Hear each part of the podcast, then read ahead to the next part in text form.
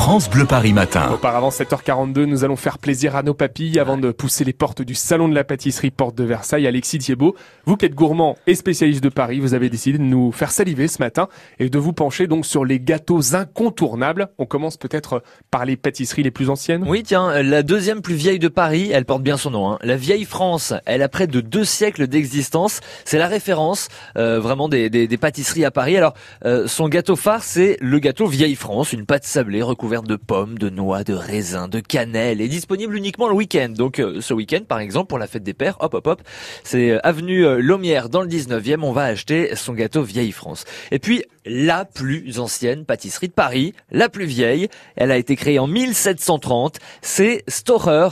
Alors Storer, c'est pour la petite histoire, Nicolas Storer, c'était le pâtissier de Marie, la fille du roi Stanislas de Pologne. Et en fait, quand elle a épousé Louis XV, eh bien elle a emmené ce monsieur pâtissier dans ses bagages, Storer, qui est donc arrivé à Paris. La boutique, elle est euh, absolument magnifique. Elle est classée monument historique grâce à sa façade, ses décors intérieurs somptueux également. Si vous ne devez en visiter qu'une, c'est celle-là, Storer. C'est rue Montorgueil dans le deuxième. Et c'est très beau, hein, pour le coup, malgré le nom, Storer. Les pâtisseries incontournables en région parisienne après les plus vieilles. Nous allons parler des meilleures. Oui, vous aimez les flancs? Oui. Ici? Hein oui. Eh bien, laissez-moi vous présenter Giovanni. Giovanni, c'est un jeune homme de 24 ans originaire de Meaux en Seine-et-Marne. Il a ouvert sa boutique dans le 16e arrondissement à Paris et il vient de recevoir le prix du meilleur flanc de Paris et d'Île-de-France 2019. Le prix est à 2,90€ la part.